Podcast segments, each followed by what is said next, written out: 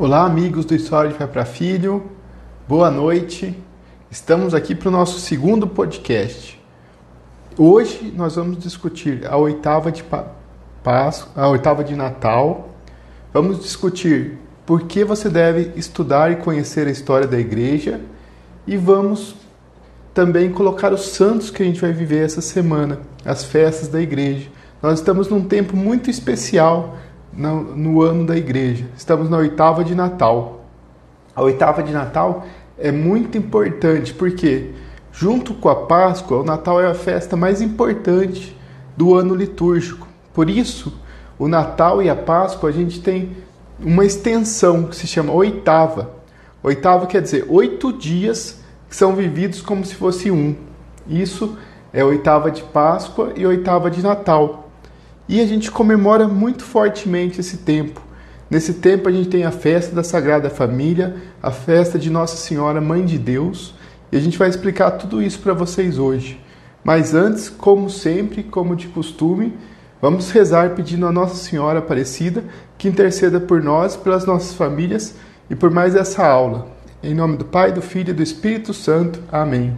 Ave Maria, cheia de graça, o Senhor é convosco, bendita sois vós entre as mulheres, bendito é o fruto do vosso ventre, Jesus.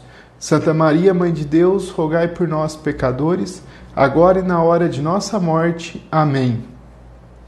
Bom, que Nosso Senhor interceda por você, pela sua família, e vamos lá, vamos, vamos para o nosso podcast. Se você não faz parte do nosso grupo do Telegram, tem a link no bio, na bio do Instagram, lá tem o link do Telegram. O Telegram disponibiliza todos os nossos materiais, todos os nossos conteúdos e também áudios diários sobre a história da igreja, sobre assuntos correlacionados. Então vamos lá. Primeiro quero explicar para vocês que tempo é esse da oitava de Natal. Bom, a oitava de Natal, como a oitava de Páscoa, é um período que é vivido, né? Uma semana que é vivida depois do Natal, que vai até o dia 1 de janeiro. E é um tempo que, por exemplo, a festa do Natal e a festa da Páscoa é tão importante que não cabe só em um dia. E ele, por isso que a gente comemora a festa, a festa do tempo da oitava, quer dizer, oito dias que são vividos após essas festas. E a oitava de Natal, ela termina com a festa de Nossa Senhora, Mãe de Deus que a gente vai ver um pouquinho mais para frente aqui, essa grande festa que a igreja comemora no dia 1 de janeiro. É um dia que você deve ir à missa, né? É um dia de guarda, um dia santo, então é muito importante. Então, é esse tempo que a gente está vivendo. E vamos ver o, quais as festas litúrgicas que a igreja vai ver nessa próxima semana. Bom, vamos começar por hoje, né? Hoje, dia 27 de dezembro. É, hoje é dia de São João Evangelista, grande apóstolo, né? o apóstolo que Jesus amava, filho de Zebedeu e Salomé, irmão do Tiago Maior, outro apóstolo também. Né? E São João, ele era o mais novo dos apóstolos. Por essa condição, né, Jesus tinha, uma, tinha um carinho muito especial por São João, tanto que ele era tido como o discípulo que Jesus mais amava. São João esteve ao lado de Jesus aonde? Na cruz, né? Quando Jesus entregou ele para Nossa Senhora e disse: "Filho, aí é sua mãe", né? Aí é sua mãe, quer dizer, nossa mãe. João estava ali representando todos nós, né? Então, Nossa Senhora é nossa mãe. Por quê? Porque Jesus, nosso Deus, entregou ela como mãe para nós. E então ele estava ali de pé na cruz Outro exemplo, quando Jesus se transfigurou, São João estava lá também. Então ele foi um grande discípulo e foi muito importante na história da igreja. A gente deve conhecer o, os, os apóstolos, né? a vida dos apóstolos, a história dos apóstolos, para conhecermos a igreja, porque a nossa a fé católica ela é a fé apostólica, a fé que veio dos apóstolos e eles ensinaram, foram fazendo discípulos, né? Foram ensinando. Porque Jesus disse: vá e ensine ao mundo inteiro, né? E eles cumpriram isso. São João cumpriu isso, tanto que ele deixou o quê? Ele deixou grandes discípulos, por exemplo, Santo Inácio de Antioquia. discípulo de São João. São Policarpo de Esmirna, discípulo de São João. Dois mártires da igreja. Por quê? Porque eles viram o testemunho de São João. E, e um dos. Sim, se você pensar, um dos maiores, ma, maiores provas que Jesus realmente ressuscitou, né? Jesus ressuscitou, a gente acredita nisso, é nossa fé. Mas os discípulos, né? Tiveram força para depois que Jesus ressuscitou, depois de tudo que eles viram Jesus fazer, dar a sua vida pela igreja, né? Como São João deu a sua vida pela igreja e foi ensinando, deixou grandes escritos, muita importância para a igreja, como o seu evangelho, né? Porque na Bíblia, a gente, no Novo Testamento, a gente tem quatro evangelhos, né? Três evangelhos sinóticos e o evangelho de São João, que foi um evangelho, é um evangelho diferente, né? Ele não, não é um evangelho, por exemplo, os evangelhos sinóticos, que é Mateus, Marcos e Lucas, eles têm muitas passagens parecidas, né? E São João, ele já é um evangelho diferente. E ele deixou também as cartas e, e também o ele escreveu o Apocalipse, né? Quando estava na ilha de Patmos, que ele ele teve que ficar exilado na ilha de Patmos durante a perseguição. E depois ele ele voltou para Éfeso, né? E lá chegando, a igreja estava uma crise muito grande. Por quê? Porque estava começando a surgir a heresia do gnosticismo. Nós temos no nosso canal do YouTube uma aula explicando o que é o gnosticismo e o que essa heresia, como essa heresia atrapalhou a igreja no seu início. Então, as comunidades que, que São João foi formando ali já tinham essa influência gnóstica. E São João foi um, um pilar muito importante bem como seus discípulos e também os formados por seus discípulos para é, enfrentar o gnosticismo, como por exemplo Santo Irineu de Lyon. Santo Irineu de Lyon ele foi discípulo de quem? De São Policarpo de Esmirna, que conviveu com São João. E Santo Irineu foi o grande combatente, né? Ele escreveu um livro contra os hereges que foi um grande combatente da heresia do gnosticismo. Para você ver como que São João foi um importante pilar, né?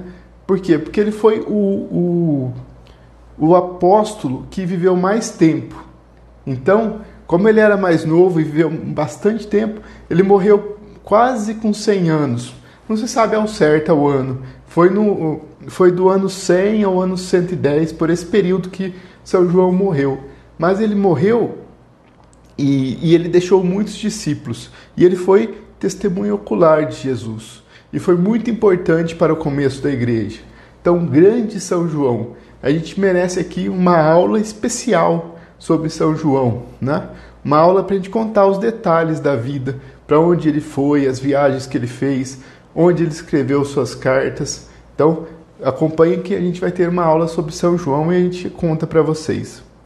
Então, grande São João Evangelista, rogai por nós. Hoje, dia 27 do 12, é o dia de São João. Amanhã, dia 28 do 12, a gente celebra a festa dos Santos Inocentes. Bom, ela foi uma festa estabelecida por São Pio X, mas ela tem sua origem na Idade Média. Na Idade Média já, já se festejava os Santos Inocentes. E qual assim, de onde vem essa festa? Essa festa vem do, da passagem bíblica de quando os reis magos vieram encontrar Jesus, eles passaram por Herodes, né? E Herodes disse para eles: Vai lá, encontre o menino e venha para que eu possa adorá-lo também.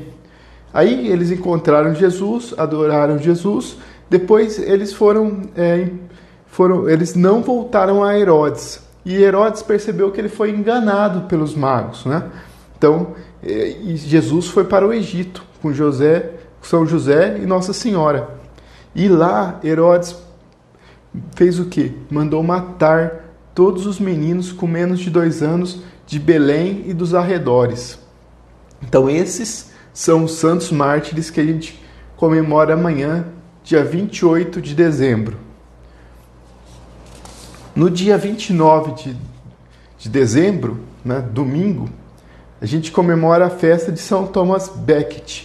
São Thomas Becket viveu por volta do ano 1150 na Normandia e, e ele era um nobre e ele tinha muitas terras na região. E era um homem espetacular, muito inteligente, era um dos mais capacitados da sua época. E o rei Henrique II, não Henrique IV, que depois fez a, a, revolução lá na Inglaterra, o Henrique II, é, vendo ele, vendo suas capacidades, chamou ele para ser seu chanceler, como se fosse o primeiro-ministro hoje em dia. São Thomas Becket foi até lá, é, foi o chanceler, mas o, ele tinha o chamado a vocação para o sacerdócio e ele foi ordenado padre. E ele falou que era incompatível ele ser chanceler, primeiro-ministro e padre, e, e declinou do convite do rei. O rei, nesse momento, já estava se fortalecendo o poder temporal dos reis, né? Como a gente vai ver que depois chega ao auge, né? No, chega ao auge com quem? Com Felipe o Belo perseguindo o Papa Bonifácio VIII, que é considerado o fim da cristandade da Idade Média que depois a gente vai contar para vocês também um dia esse episódio da história da igreja. E também tem ali relacionado a questão do, do fim dos templários, da perseguição, e, é o, e tem início, né, depois de Carlos Magno, começa a formar esses estados e eles começam a fortalecer. E os reis começam a enfrentar o poder espiritual da igreja. Então esse ano, esse ano de 1150 está formando essa ideia dos reis quererem é, não estarem submetidos ao poder espiritual, que é a característica da cristandade, quando o poder temporal está submetido ao poder espiritual. E a gente viveu isso na Idade Média, mas aí a gente já está, os reis já estão ganhando força. Então Henrique II, que ele era rei da Inglaterra e uma parte da França que incluía a região da Normandia, é, chamou ele e ele não quis mais ser chanceler e, o, e, ele teve que fugir do rei Henrique II. Henrique II ele foi para a França e lá ficou por algum tempo. Depois, passado alguns anos, o rei chamou-o de volta, falando que não tinha mais problema, que ele poderia voltar. Ele voltou. Na hora que ele voltou para, para a Inglaterra, ele foi preso. Preso, levado ao rei, e o rei disse assim: ou você se submete a mim, ou você vai morrer. E ele preferiu morrer pela fé e pela igreja a se submeter ao rei. Então, foi um grande, é um grande testemunho de. É sempre essa questão, o poder temporal versus o poder espiritual. Né? E a gente chegou ao, ao, hoje em dia que o poder espiritual não tem mais assim, palavra nenhuma, ele é ofendido de todas as formas. Né? E na, depois de Carlos Magno, a formação da Idade Média não era assim. Né? O poder temporal se subjulgava ao poder espiritual. E daí surgiu a grande cristandade. Né? Mas depois foi formando os reis, os reis foram se apegando ao poder e a gente chegou onde a gente está. Então ele defendeu a igreja e foi morto a mando do rei. São Thomas Becket, rogai por nós. Dia 30 do 12. Bom, dia 30 do 12 é um grande dia para a nossa fé, por quê? Porque dia 30 do 12 é o dia da Sagrada Família, né? A família que nos dias de hoje é tão atacada, né? É tão atacada, mas tem seu exemplo. São José, grande exemplo para os homens. Um homem de trabalho, trabalhava muito, um homem de fé, de oração, né? E um homem que ensinava, ensinava Jesus, ensinava Jesus as coisas da fé, né? E, e ali amparava Nossa Senhora, um grande exemplo, foi um grande pai escolhido para ser o, o chefe da, da Sagrada Família, né? Orientar a Sagrada Família, orientar Jesus, ensiná-lo, ensiná-lo uma profissão. Então é São José é assim, é um grande exemplo para a gente, né? É um grande homem de muita fé, né? Quando, quando o anjo apareceu para São José, ele não ficou duvidando, não. Ele teve fé, ele acreditou, porque ele já era um homem de grande fé. Então ele era o, ele é muito importante na Sagrada Família.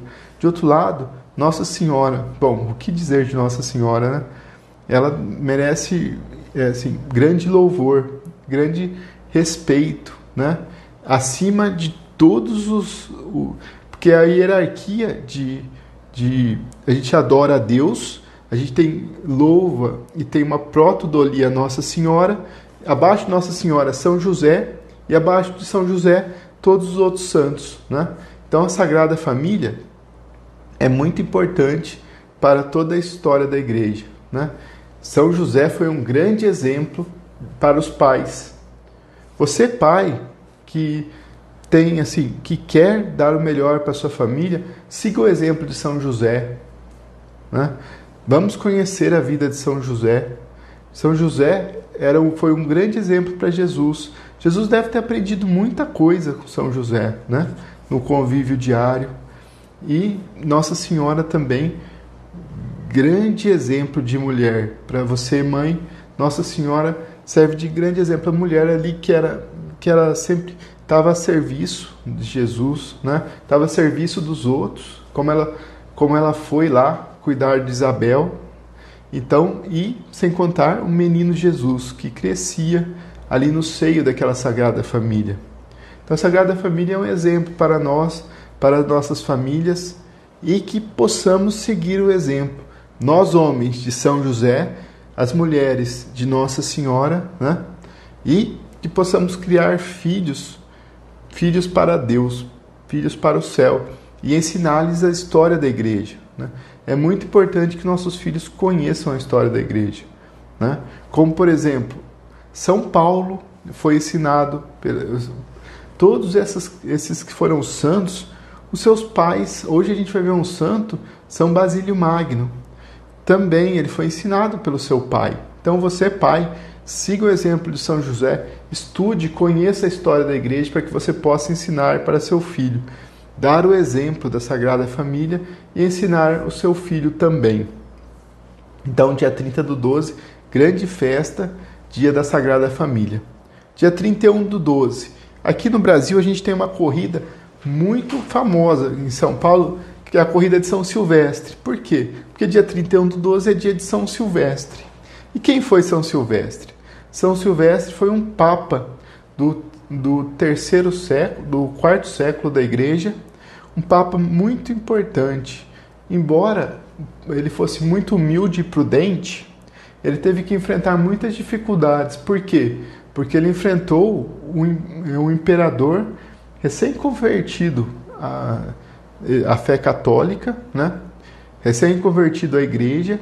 O cristianismo não era a religião oficial ainda, mas a partir de Constantino, ele pôde ser é, uma, das outras uma das religiões do Império Romano. Não, não foi mais perseguido, teve liberdade. Então, é, foi nesse período que São Silvestre foi papa. E ele enfrentou também o arianismo, né? E foi, no, foi durante seu papado que teve o concílio de Nicéia, no ano 325, onde o arianismo foi condenado.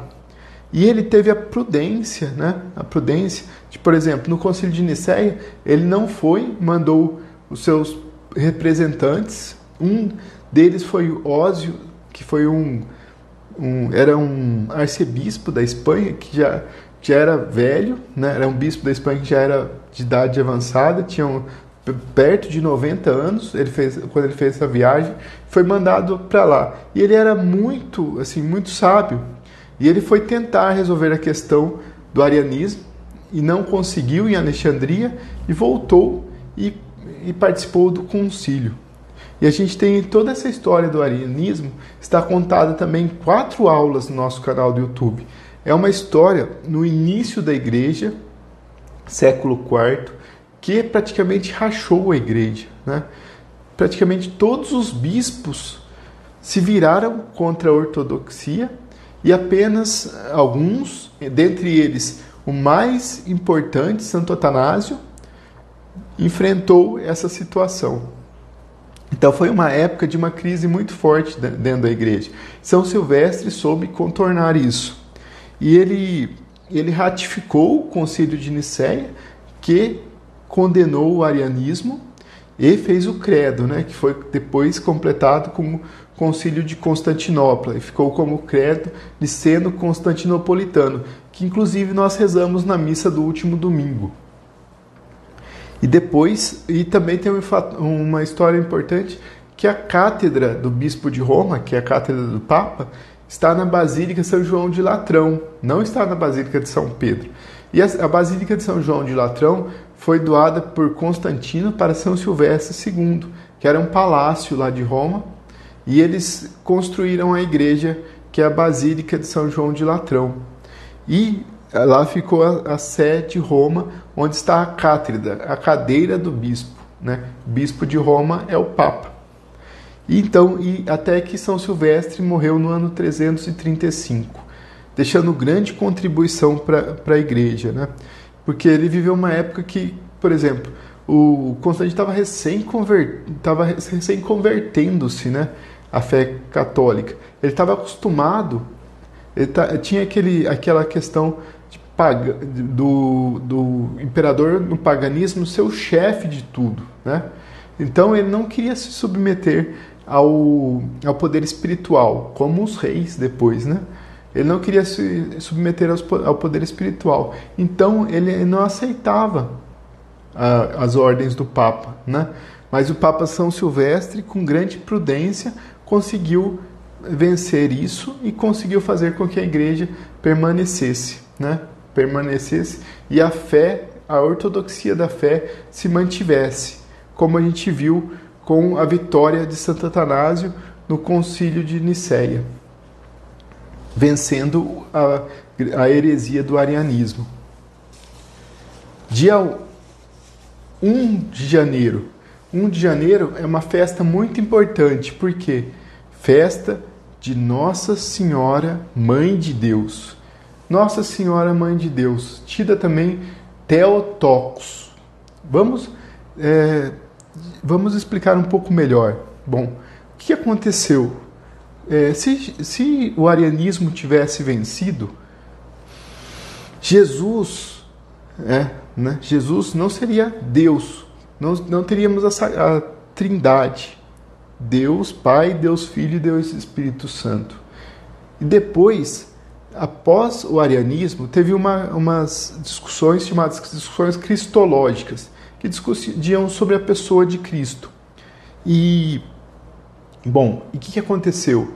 A igreja, através de seus concílios, chegou à conclusão que é, Nossa Senhora é mãe de Deus. Por quê?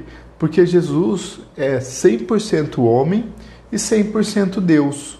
Né? 100% homem e 100% Deus. Então Nossa Senhora gerou Deus, né? Então Jesus, é, ele era a união chamada união hipostática, quer dizer, é um mistério que Jesus é 100% homem e 100% Deus. E tinha algumas, algumas ideias de que, principalmente defendidas por alguns bispos, como por exemplo Nestório, a gente já contou a história aqui do nestorianismo, que é uma heresia que dizia que Jesus tinha duas pessoas. A gente sabe que tem duas naturezas. Então, o, ele era 100% homem e 100% Deus numa mesma pessoa. E Nossa Senhora é mãe dessa pessoa, né? E nessa, nessa ideia de Nestório, ele dizia que Nossa Senhora era Cristotocos, mãe do Cristo só, da pessoa humana, e não Teotocos, mãe de Deus. Como a gente a igreja já venceu essa discussão há muitos séculos atrás, né? Entre o ano 300 e 400 a igreja tinha vencido essa discussão, que no concílio de 431, concílio de Constantinopla, a igreja venceu essa discussão. Mas a gente tem essa discussão até hoje, né? Dizendo que Nossa Senhora não é mãe de Deus. Nossa Senhora é mãe de Deus. A igreja definiu isso no seu, no seu concílio. Então, essa festa que a gente comemora é a festa mostrando que Nossa Senhora é mãe de Deus. E a gente deve muito, é, assim, deve ter muito, deve ir à missa deve ter, ter no nosso coração uma devoção a esse dia, né? Esse dia que Nossa Senhora é, se tornou, foi considerada, ela já era considerada pelo povo mãe de Deus. Então essa festa que a gente comemora e essa realidade, por exemplo, se Jesus não, se a, se a, igreja, se a doutrina da igreja, é, a doutrina da ortodoxia, de que Jesus é 100% homem, 100% Deus, né, não tivesse vencido, talvez a gente, a gente teria, não teria a fé até hoje. Mas a igreja, Jesus é a cabeça da igreja, ele trouxe a fé até hoje, é o depósito da fé. Né? A igreja é o depósito da fé. E é o depósito da fé que foi construída, né? foi construída. Jesus, o Espírito Santo inspira a igreja através dos seus concílios, do seu magistério, para ensinar-nos a doutrina, a sã doutrina. E ela ensinou, já ensinou. E o Espírito Santo não se contradiz. Ele não ensina uma coisa no terceiro, quarto século, vai ensinar outra hoje em dia. Né? Por isso que a gente comemora Nossa Senhora, Mãe de Deus. E você pode comemorar, ter fé pela intercessão de Nossa Senhora e Nossa Senhora. É, é assim, a gente na fé católica, a gente tem muita, muita, é, assim, a gente tem, a gente aceita tudo que vem também da humanidade de Cristo. Por exemplo, a gente aceita o corpo de Cristo, a gente aceita a mãe de Cristo, né? Então, tudo que vem da humanidade de Cristo, como tudo que vem de, do, do, da divindade de Cristo, porque eles são uma só pessoa. Então, essa festa que a gente comemora no dia 1 de janeiro, festa de Nossa Senhora, Mãe de Deus. É dia de guarda então você deve ir à missa nesse dia. E também no dia 2 de janeiro, a gente comemora um grande santo. Né? Há uma época da, da igreja que é chamado os padres uma, um, há um grupo de, da patrística que é chamado Padres Capadócios. E dentre eles, o que mais assim, se destacou foi São Basílio Magno. São Basílio Magno era um homem, era um, ele foi ensinado, era tido, veio de uma família santa, né? Muitos parentes santos, e ele foi ensinado por quem? Pelo seu pai. Seu pai ensinou-lhe a doutrina, a fé católica. E São Basílio aprendeu isso. Aprendeu, se, leu muito, se tornou um homem culto, conhecia a Sagrada Escritura, conhecia a doutrina depois, com o passar do tempo, ele foi estudar em Atenas, né? E ele estudou retórica em Atenas. E estudando retórica, ele foi aprendendo e por um período, ele ali naquela confusão, né, da juventude, ele se, um pouco se perdeu, né? Até que ele conheceu, ele conheceu um grande amigo que se chamava São Gregório, São Gregório Naziazeno. Ele foi também um padre capadócio. E ele fez com que São Basílio Magno voltasse ao caminho de Deus, né? Então São Basílio Magno voltou ao caminho de Deus e se tornou um grande bispo, né? Um grande bispo da região de Cesareia. E ele ensinou muito. E ele foi um que, por exemplo, o que aconteceu com o arianismo? O arianismo foi derrotado no concílio de Nicéia. Ali acabou o arianismo, teologicamente mas politicamente ele ainda teve muita força, né? Para fazer muito, muita bagunça na igreja naquele período. Tanto que no ano 300, volta do ano 370, havia muitas discussões. Santo Atanásio teve, foi exilado cinco vezes, né? E São Basílio Magno pregou e combateu o arianismo também. E, inclusive, ele enfrentou o imperador, o imperador do, do Império Romano, e chamado Valente. E ele, ele era adepto ao arianismo e protegia quem defendia o arianismo. E São Basílio Magno enfrentou o imperador, até que ele morreu no ano 379 como bispo de Cesareia. Então, São Basílio Magno deixou muitos escritos, é muito importante na história da igreja. E é um grande bispo, um grande exemplo e São Basílio Magno, vamos comemorar a festa dele no dia 2 de janeiro. São Basílio Magno, rogai por nós. Nos, nos ajude a ter a força de estudar, de conhecer, né, a história da igreja. E agora eu quero falar um pouquinho para vocês. Você é católico, por que, que você deve conhecer a história da igreja? Por que, que você deve estudar a história da igreja? O que isso vai mudar na sua vida? Bom, primeiramente, quem estuda a história da igreja e quem conhece a história da igreja não se deixa enganar por falsos argumentos. Argumentos são colocados o tempo inteiro pelo mundo moderno, por inimigos da igreja, né? E você, se você não conhece, não tem essa fé, o que, que acontece? Você se deixa levar, se deixa levar por, essa, por esses argumentos, essas perguntas mal colocadas, né? Muitos argumentos falam, ah, isso na, na igreja, a igreja é, prega tal coisa que não está na Bíblia, mas você não conhece muito bem de onde é a origem das coisas da igreja e você se deixa levar por isso. Isso confunde o seu coração e você acaba não amando a igreja. Não amando a igreja, você não ama a Cristo, porque o Cristo é a cabeça da igreja, né? A igreja é o corpo de Cristo, né? E o e quando a gente conhece a doutrina, conhece a história da igreja, se dedica ao estudo da história da igreja, o, em que a gente vai gastar nosso tempo, né? A gente tem que perguntar: em que a gente vai gastar nosso tempo?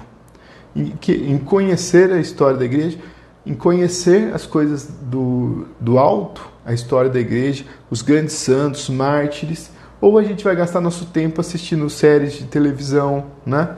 coisas que não nos elevam. Você pode, nós católicos, a gente não tem uma doutrina puritana. Você pode se divertir, faz parte, né? E, faz, mais assim, você tem que dedicar o seu melhor a Deus, o seu melhor a conhecer as coisas da igreja. E a gente tem vivido no Brasil nos últimos tempos, eu tenho percebido isso, um grande alento, né? Muitos jovens interessados em conhecer a história da igreja, em estudar, né? Por quê? Porque, eh, inclusive, eu recebo muitos testemunhos aqui de jovens, alguns que estão na universidade, dizendo: seus vídeos têm me ajudado muito, eu tenho conhecido a história da igreja. E aqui onde eu estudo, eles são totalmente contra a igreja católica. Por quê? Porque não conhece, né? Não conhece. E o mundo moderno vai ensinar você e vai ensinar seu filho não da maneira correta, né? Não da maneira correta, vai ensinar com preconceito que ele tem contra a igreja católica. Então, você deve remar contra o mundo moderno. Você deve ir contra isso. E isso vai fazer com que você você aumente sua fé, ame a igreja e se posicione como católico, né? Não tenha vergonha da sua fé, né? Não tenha vergonha dos dois mil anos da história da igreja. Não, porque a igreja produziu muitas coisas bonitas. Se você não conhecer isso, né, você não pode, não vai amá-la. E quem, quem ninguém ama o que não conhece, né? Ninguém ama o que não conhece. Então conheça, estude e mude sua vida como católico, né? Conheça os dois mil anos de história da igreja. Conheça as passagens da história da igreja. Não se deixe mais enganar pelas ideologias do mundo moderno. Então é para isso que você deve estudar a história da igreja e conhecê-la. Né? Isso eu tenho certeza que vai mudar a sua vida como mudou a minha, conhecendo a história da igreja. Então, e você pai, e você mãe católica, você pai católico, você mãe católica, você deve ensinar a história da igreja para seus filhos. Hoje em dia, o estudo da história da igreja depende de você. O, ensino da história da igreja para seus filhos depende muito de você. Né? Então, gaste seu tempo, sente, estude, conheça e ensine para seus filhos a história da igreja. Filhos bem formados na fé, vão, você vai protegê-los das ideologias do mundo moderno. Não tenha medo disso, né? não tenha medo. Você vai estar tá dando o que há de melhor para seu filho. Né? Você vai estar tá gastando seu tempo com o que há de melhor para ele. Então, sente, estude e ensine seu filho a história da igreja. Gaste tempo com ele. Né? Forme-o bem, forme-o na fé. Isso vai fazer com que seu filho se proteja contra as ideologias do mundo moderno. Quando alguém ensinar-lhe uma mentira, ele vai saber a verdade. Né? Quando você vê a verdade, não tem como desver. Não tem como fazer, ah, eu, eu não vi a verdade. Não, você viu, embora os outros podem não ter visto, você viu a verdade. E não tem como olhar para o outro lado e dizer, eu não vi a verdade. Né? Isso está guardado no seu coração. Né?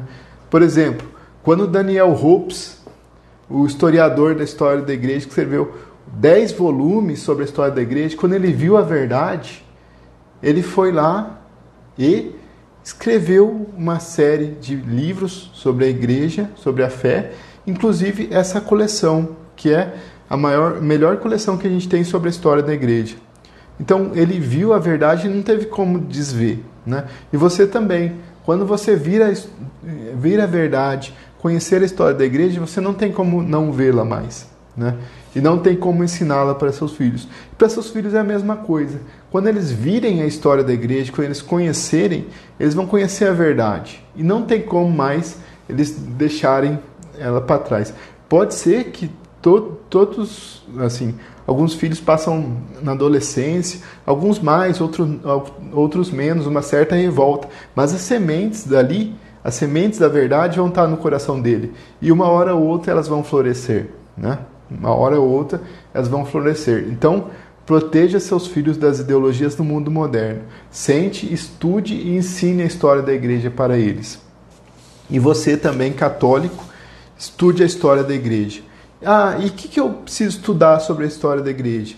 O que, que é importante? Bom, nós temos dois mil anos de história, né? Dois mil anos de história da igreja. Não é 100 anos, 50, são dois mil anos da história da igreja.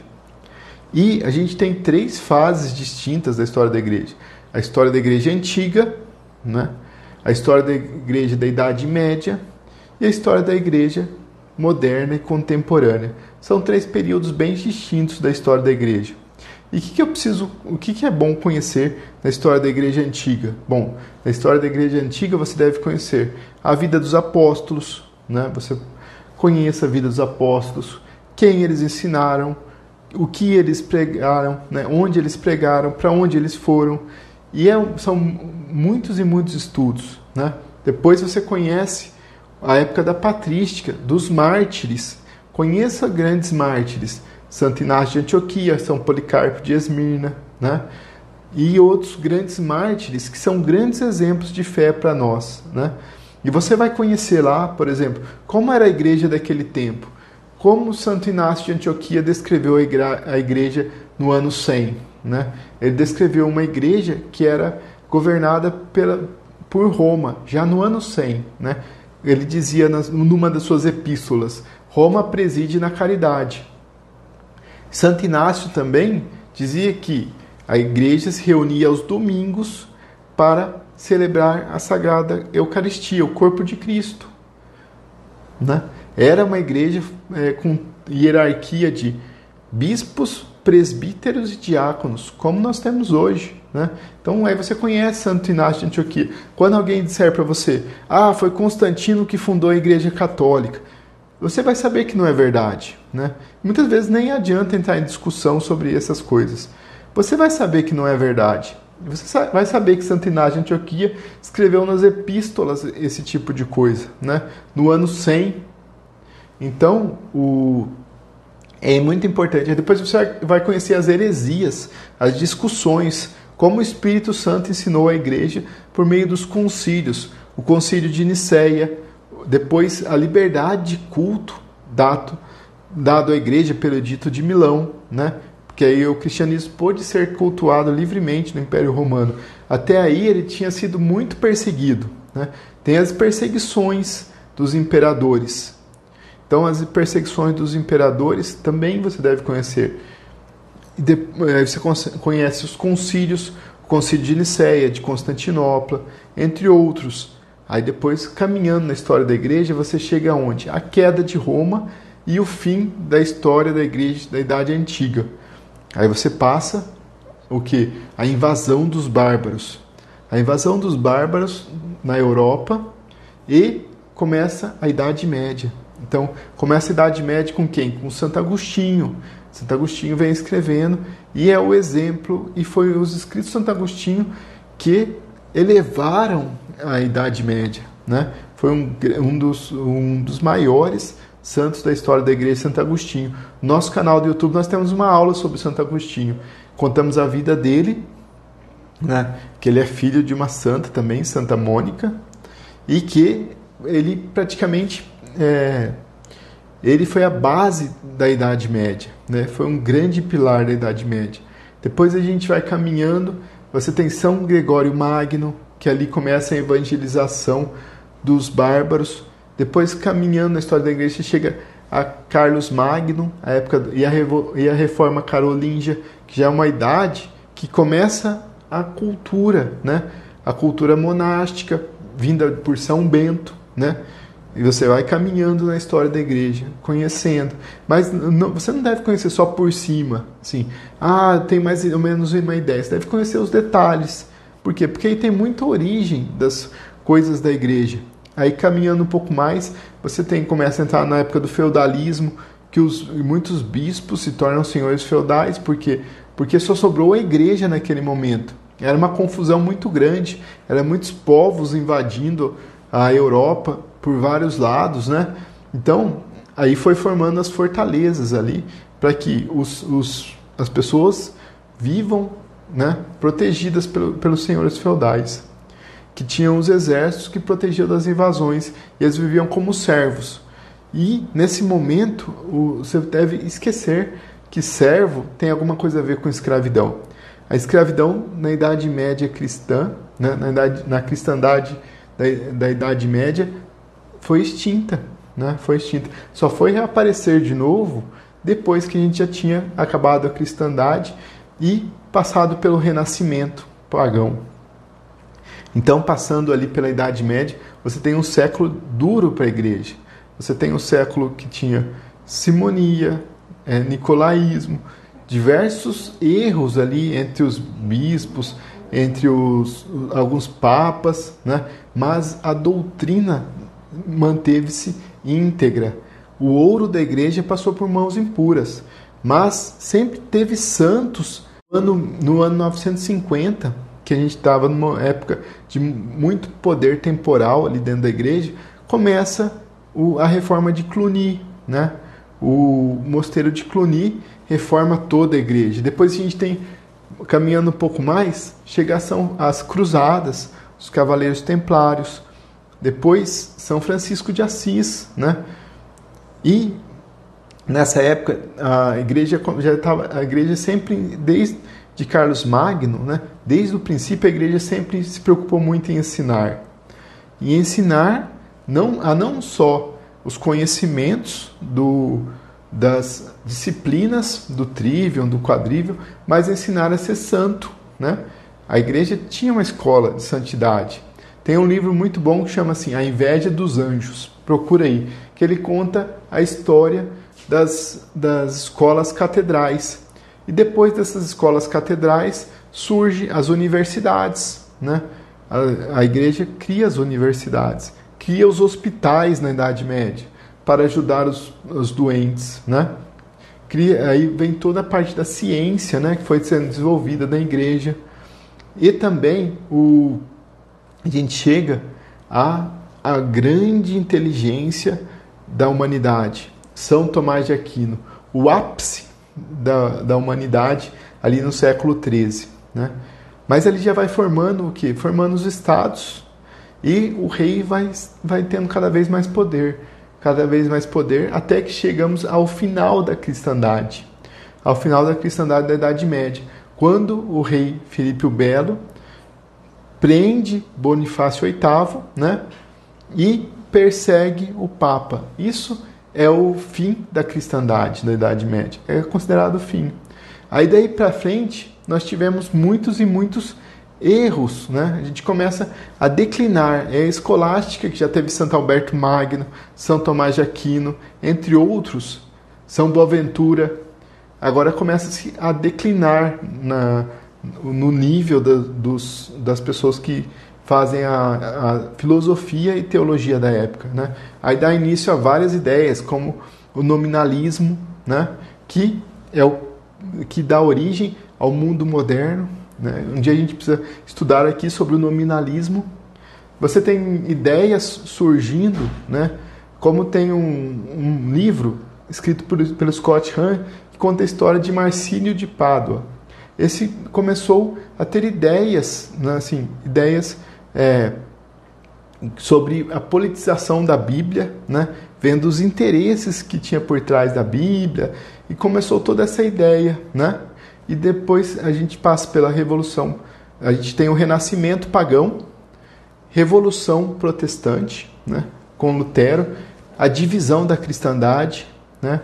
Aí a gente tem passa um período dramático, uma divisão da cristandade. Até assim, se você pensar, é, não pense que, que Lutero ou Calvino não queriam dividir a cristandade como foi dividida. Eles até queriam, assim, opiniões que eles queriam reformar toda a cristandade, mas o que eles conseguiram foi dividir a cristandade. E a cristandade foi dividida e começou as guerras de religião, né? como a Guerra de 30 anos. E o, depois teve a, a resposta da igreja com o Concílio de Trento. O Concílio de Trento reafirmou toda a fé católica. Passamos pela Batalha de Lepanto, né? Batalha de Lepanto, que foi a batalha com a invasão dos turcos otomanos na Europa.